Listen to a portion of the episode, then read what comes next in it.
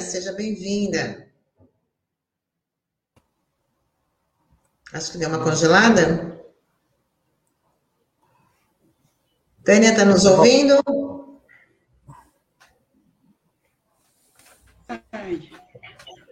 Bom dia. Está ouvindo a gente bem, Tânia? Estou sim. Então, bom dia, seja bem-vinda. Muito obrigada por estar aqui com a gente no Manhã RBA Litoral. Obrigada a vocês pelo convite.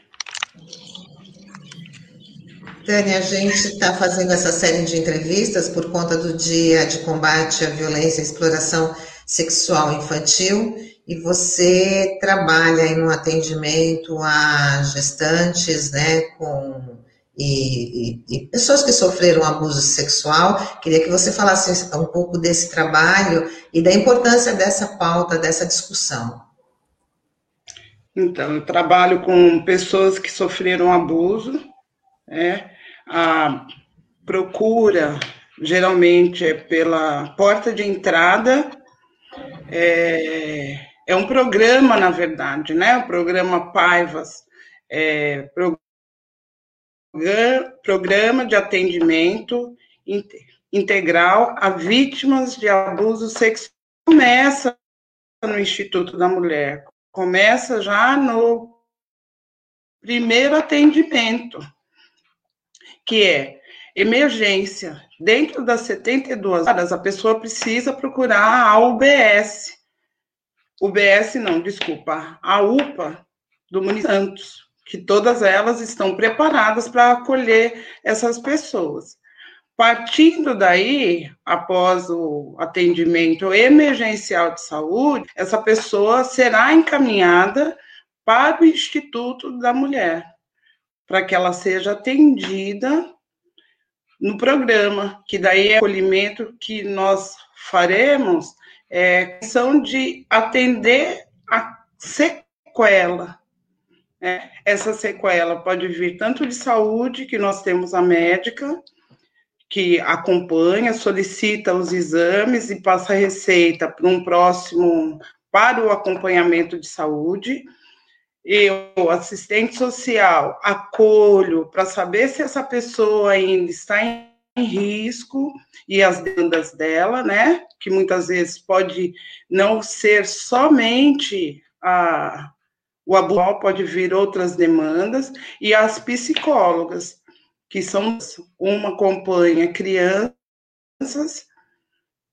e a outra acompanha adolescentes e adultas. Né? E às vezes a gente dividimos também, nós dividimos, na verdade, né, esse atendimento. Mas o primeiro acolhimento é esse, entender um pouquinho o que é que se passou com a pessoa que sofreu né? E daí a gente com a rede. Tânia, é, bom dia. Que muitas vezes se faz necessário. Bom dia. É, desculpa, acho que ficou, não sei se você quer complementar, aí depois eu faço uma pergunta. Não, pode falar.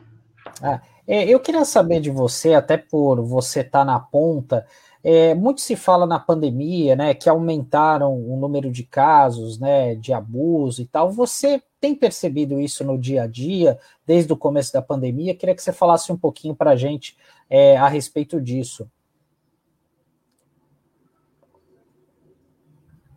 Oi?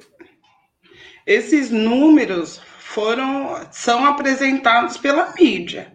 É, a procura pelo serviço se dá mais quando sai alguma notícia de alguma criança que tenha sido abusada. Tá? Infelizmente, a procura maior mesmo é quando a mídia noticia abuso sexual de criança, e daí as pessoas é, parece que se reconhecem naquela história e nos procuram. Na pandemia, eu tenho que dizer que esse número, para nós, não foi tão grande assim, infelizmente. E a gente não sabe por onde estão essas pessoas, né? Que são notificadas muitas vezes ao, ao setor de vigilância, mas não chegam até nós. Uhum. Até você estava falando é, que normalmente a, a, pessoa, né, criança ou adolescente, tem que procurar o serviço médico em até 72 horas. Isso ocorre na maioria das vezes pela realidade de vocês ou não? Isso normalmente ocorre posteriormente a esse prazo? Posteriormente. Posteriormente. Muitas vezes barra a informação na UBS, porque algumas pessoas procuram ajuda na atendimento, né? Não é ajuda, né? Porque é um direito à saúde. É, procuram atendimento na UBS e muitas vezes aquele profissional que está ali não informa de maneira correta onde que essa pessoa tem que procurar. E quando muitas vezes consegue atendimento médico, já passou das 72 horas. Isso não significa que não possa chegar até o instituto, mas emergencialmente seria, né, para combate às doenças transmissíveis sexualmente, o atendimento seria mais eficaz se fosse imediato, dentro dessas 72 horas. Não que não, não vá ter acompanhamento à saúde lá no Instituto. Tânia, então, ainda em relação a isso, eu queria saber que, como é que é essa conexão entre o Instituto, a UPA, onde a pessoa deve ser encaminhada, encaminhada primeiro, se tem uma grande conexão entre o Instituto e os atendimentos de saúde urgentes, né? Para onde a criança segue primeiramente. E se vocês têm esse, esse tem, deve haver um, um contato, mas assim, uma integração maior. Isso existe? Vocês se, se relacionam sempre? Como é que é que funciona? Então, essa integração se dá mais pelo conselho tutelar, é, alguns CAPs que entram em contato com a gente e algumas UVS, infelizmente. Tá? A UPA não, ela informa a CVEP, que é o setor de vigilância, né? Mas muitas vezes não chega até nós aquele atendimento. E às vezes, quando chega, é, vem de maneira conturbada, não sei, né? Mas infelizmente a relação é, entre Instituto da Mulher e UPA não é tão não faz parte da, da rede, seria necessário, né, se conversar mais, mas isso não acontece, infelizmente. Isso é cobrado? Vocês, vocês têm, vocês falam, então, dentro do Instituto, existe essa, é, essa cobrança, né, para ter essa, essa conexão mais, mais, mais forte, né, até para poder é, ampliar o, o, o trabalho de vocês e vocês terem mais subsídios para poder fazer o serviço, né, como tem que ser feito? Ó, vou dizer para você que dentro daquilo que nós recebemos e não é da UPA, são por outros segmentos, a gente conversa bastante, né? E a gente cobra também. A gente dá a devolutiva para a secretaria, né? Porque muitas coisas também passam pela secretaria, sendo encaminhando para o instituto. E daí também nós temos a justiça que encaminha bastante, né? Solicita atendimento para nós conselho tutelar e a UPA não. A UPA, infelizmente, não. A delegacia da mulher, ela encaminha bastante, solicita bastante atendimento, encaminha para nós também. Então, é, é, eu acho que são falhas, né, que acontecem dentro de, de algo que poderia se tornar uma rede mais integrada né? Porque recebeu a pessoa que sofreu abuso, se nos informasse, né? Passando contato, porque muitas vezes nós fazemos a busca ativa. Não fica só, tanto a médica passa informação que ela recebe algum atendimento que foi feito no Silvério, daí ela entra em contato, ela informa o número para que nós possamos atender aquela pessoa, né? A UBS também informa, algumas, algumas UBS informam, para que nós também tentemos, né, que a gente possa vir a tentar o contato com essa pessoa e essa pessoa se sinta mais acolhida. Ô, Tânia, é, até eu queria que você falasse um pouquinho como que é, vocês lidam com casos é, de crianças e adolescentes que chegam para vocês e que são de outras cidades aqui. Isso vocês acabam absorvendo essa demanda, vocês repassam para o município de origem. E só para uma dúvida sobre essa questão é, do atendimento, né? Porque deu para perceber pela tua fala que há uma dificuldade grande da rede com as UPAs. E a gente sabe que aqui no município as UPAs elas são gerenciadas por organizações sociais. Isso piorou depois que essa, essa comunicação, depois que a, as OS assumiram, ou sempre foi assim quando os prontos-socorros eram gerenciados pela própria Secretaria de Saúde? Olha, eu posso falar como referência o Silvério, né? Silvério Fontes, que ele faz um atendimento e assim, nós somos conectados por eles. Muitas vezes as pessoas que moram, que procuram atendimento lá no Silvério Fontes, nós somos informados. Imediatamente, a pessoa passou em consulta, não demora 24 horas para nós recebermos a informação. Então, quer dizer, se isso daí é, um, é uma amostra que dificultou, então é. Acredito eu que sim, uma dificuldade, porque a OS responde em números, né? E não qualidade. Então, Entendi. Pode ser uma resposta, sim, que essa dificuldade tenha sido apresentada e nós não levamos em conta. Lembrando que, querendo ou não, a OS responde a um programa, né? E um projeto de governo dentro do município também. E por que não responde, né? Certo. E no caso da demanda é, de é, crianças e adolescentes que são de outras cidades, vocês absorvem essa demanda ou vocês acabam encaminhando para a cidade de origem da pessoa? Ó, na verdade, quando nós recebemos, nós não negamos o acolhimento, o primeiro acolhimento, né? Mas só que nós explicamos que esse serviço não poderá ser atendido aqui no município, e com isso a gente encaminha para o município de origem. Uhum. E quando o município não tem esse tipo, todos os municípios da Baixada têm esse tipo de serviço, essa estrutura que nem tem na cidade de Santos? Eu acredito que sim. Eu acredito que todos os municípios da Baixada tenham sim esse acompanhamento, porque é política pública, né? Eu acredito, não estou dando certeza. Eu sei que Praia Grande tem, São Vicente tem, né? não sei Bertioga, não sei Sim. se existe em Bertioga e outras cidades. Mas Itaém eu acredito que tenha. E Tânia, como é que é para Tânia Santos é, lidar com, com esse tipo de, de, de situação? Como é que é a, a sua rotina, assim, e o que, que isso traz para você? Qual a impressão que, que, que te dá esse tipo de trabalho que é tão difícil, é tão, tão, tão delicado? Eu queria que você comentasse um pouquinho da sua experiência. Olha, é complicado, bem complicado. Todos, quando,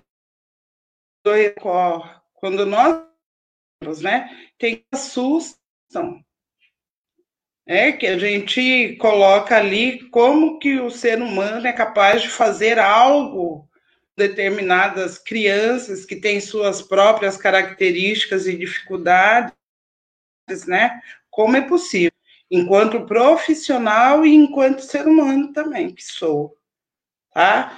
É, quando eu entrei no, no concurso, fui chamada no concurso, não tinha um pré, uma prévia informação que eu entraria nesse programa, né? Entrei um certo momento em 2019. Em partir de 2019, eu tive maior vivência, e é cada demanda que nós encontramos que, infelizmente, machuca demais tanto em como profissional como ser humano. E é muito difícil lidar com isso. Acredito. E assim, Tânia, qual que, que geralmente o perfil de, desses agressores, que são, na, na maioria, familiar, né? Porque acontece geralmente dentro, dentro de casa. É isso? É, o perfil são pais, tios, irmãos, padrastos, né? Terrível, terrível. Mas é esse a maior parte apresentam, sempre próximos. Não muda muito. muito. São pessoas que tiveram e têm proximidade com criança ou com adolescente. E as ameaças que acontecem, né? Que muitas vezes as pessoas criticam, né? Ah, mas por que, que não falou antes? que, que não falou antes? Mas isso, até chegar ao abuso sexual, veio um assédio, né? Veio a violência psicológica. E a ameaça para crianças e adolescentes é terrível. Eles não sabem como lidar muitas Ah, mas são espertinhos. Não, não são. Não são. São crianças e adolescentes que estão em fase de desenvolvimento. A gente precisa entender isso e perceber essas crianças e adolescentes, perceber quando estão amuados, né? O que está acontecendo, por que realmente estão calados, só lá excluídos, mesmo quando tem alguma situação que de grupo, de conversa, de troca, essas crianças ou adolescentes permanecem no cantinho a gente precisa dar atenção enquanto família, né? Enquanto família, poder acolher. Quantos casos a gente não recebe que a criança ou o adolescente falou na escola, mas esse período de pandemia, como que está a escola? Não tem essa atividade diária, né? É a atividade semanal e muitas vezes não apontam. E daí é algo que, querendo ou não, a gente precisa perceber. Se aumentou realmente né, no município de Santos o abuso sexual durante a pandemia, por que, que não está chegando até nós? Por que as denúncias não estão acontecendo? Existe uma problemática aí, né? Porque muitas estão se calando. É por isso que a gente está trazendo também essa. Isso é muito importante, essa, essa questão de, de poder de, de poder denunciar e por que, qual o motivo né, que não há a denúncia, que é justamente essa questão do, do medo, né, da, da ameaça. Sim. E é presente. A ameaça é o que mais assusta, né? Porque muitos falam, se você é, contar para sua mãe, eu vou matar. Se você contar para alguém, eu vou matar esse alguém. E o medo, muitas vezes, não é aquilo que faz você é aquilo que faz você paralisar mesmo e acreditar que aquilo é para você. Exatamente. Conosco acontece isso, que somos adultos muitas vezes. Imagine com criança e adolescente. Tânia, é, a gente já está chegando aqui no finalzinho da nossa, da nossa conversa, que está sendo super relevante, é uma grande prestação de serviço. Queria que você também falasse se o Instituto, é, como é, qual o horário que ele funciona, no fim de semana, como é que acontece, se tem tem algum plantão, ele funciona fim de semana, né, para ver como as pessoas podem entrar em, entrar em contato. Você falou que, que vem através da, da, das UPAs, né, mas também tem um outro viés, que é o do Conselho Tutelar. né, desse, desse tipo de, de atendimento. Então, eu queria que você informasse aí para os nossos ouvintes, os nossos internautas, né, esse serviço aí tão, tão importante. Então, o Instituto da Mulher Gestante é, funciona de segunda a sexta, das sete da manhã até as sete horas, tá? Nós não trabalhamos plantão, porque não é urgência e emergência, né? É de segunda a sexta. Então, muitas vezes, quando se vai no pronto-socorro, de final de você vai para a UPA, esse contato também, se for criança e adolescente, o conselho tutelar tem que estar informado, porque o conselho tutelar também encaminha para nós. Né? Isso é o mais importante. Então, a informação, né? Adulto, quando vai para a delegacia primeiro, não vai para a UPA. Na delegacia da mulher, eles encaminham para nós. Encaminham com contato, solicita relatório, né? Infor, informações se a pessoa compareceu ou não. Então, assim, é, se a pessoa receber a informação de maneira correta, nós a, atenderemos. Então, é de segunda a sexta, das sete da manhã até as 17 horas, né? E os caminhos que a pessoa vai percorrer, que seja primeiro saúde, né? Para evitar as doenças. E uma gravidez não desejada. Partindo daí, daí ela vai ser acompanhada no Instituto da Mulher Gestante. Mas mesmo se chegar a sofrer abuso e estar calada, pode nos procurar mente. O telefone que existe, infelizmente, no Google, muitas vezes reclamam, né? É, vão lá, jogam o Instituto da Mulher Gestante no Google e esse telefone ele não existe mais. Então, é um dificultador também para algumas pessoas. Pode ir diretamente. E não tem um telefone atual, porque o que está aqui na página é, não é mais o 3235-6466, esse não existe mais. É isso? Esse não atende mais, isso. O e atual é você... é 3224-2555. 3224. Yeah. 2555, que quem atende é o psicossocial. Exato. Tá vendo a importância de se atualizar, que é o primeiro canal de comunicação, né? E ter um telefone desatualizado na página também já, já é mais um complicador. O, Sim. A gente já está colocando aqui na tela, é 3224-2555 então, é o telefone do Instituto da Mulher Gestante. Tá correto, Tânia? É. A equipe psicossocial que atende, e daí é, solicitando né, atendimento ao programa Paivas, elas vão encaminhar e depois a equipe que faz esse atendimento ao programa Paivas entra em contato. Sim. Sandra, tem mais alguma pergunta? Bom, tudo certo, Tânia.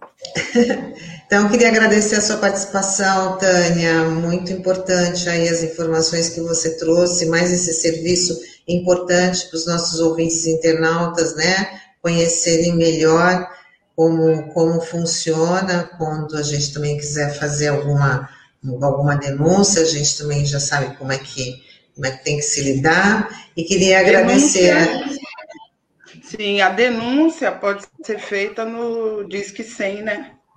Conselho Sim. Tutelar também, né? A denúncia é. Eu digo porque muitas vezes precisa entrar em contato com a ouvidoria para fazer a reclamação, formalizar a reclamação, né? Da falta de. que foi até a, a UPA e não foi atendida, que foi até a UBS e não encaminharam para o Instituto da Mulher. Então, entrar em contato diretamente na ouvidoria, que isso vai ser direcionado para as pessoas responsáveis para saber o que, que é que está acontecendo. Porque denúncia eu sou a técnica, né? E daí fica, não dá para, não só eu, né? A equipe toda, nós somos técnicas. É lógico que a gente leva algumas reclamações, mas o retorno eu acho que é mais difícil. Perfeito, Tânia. Muito obrigada aí pela sua participação. Bom trabalho para vocês. Trabalho aí que é bem difícil, né, mas que é fundamental. Sim. Então, obrigado queria agradecer, queria agradecer sua participação, desejar um bom dia, tá? E até uma bom próxima. Dia. Bom dia para nós. Gratidão. Tchau, tchau. Tchau, Tânia. Tchau. Até mais.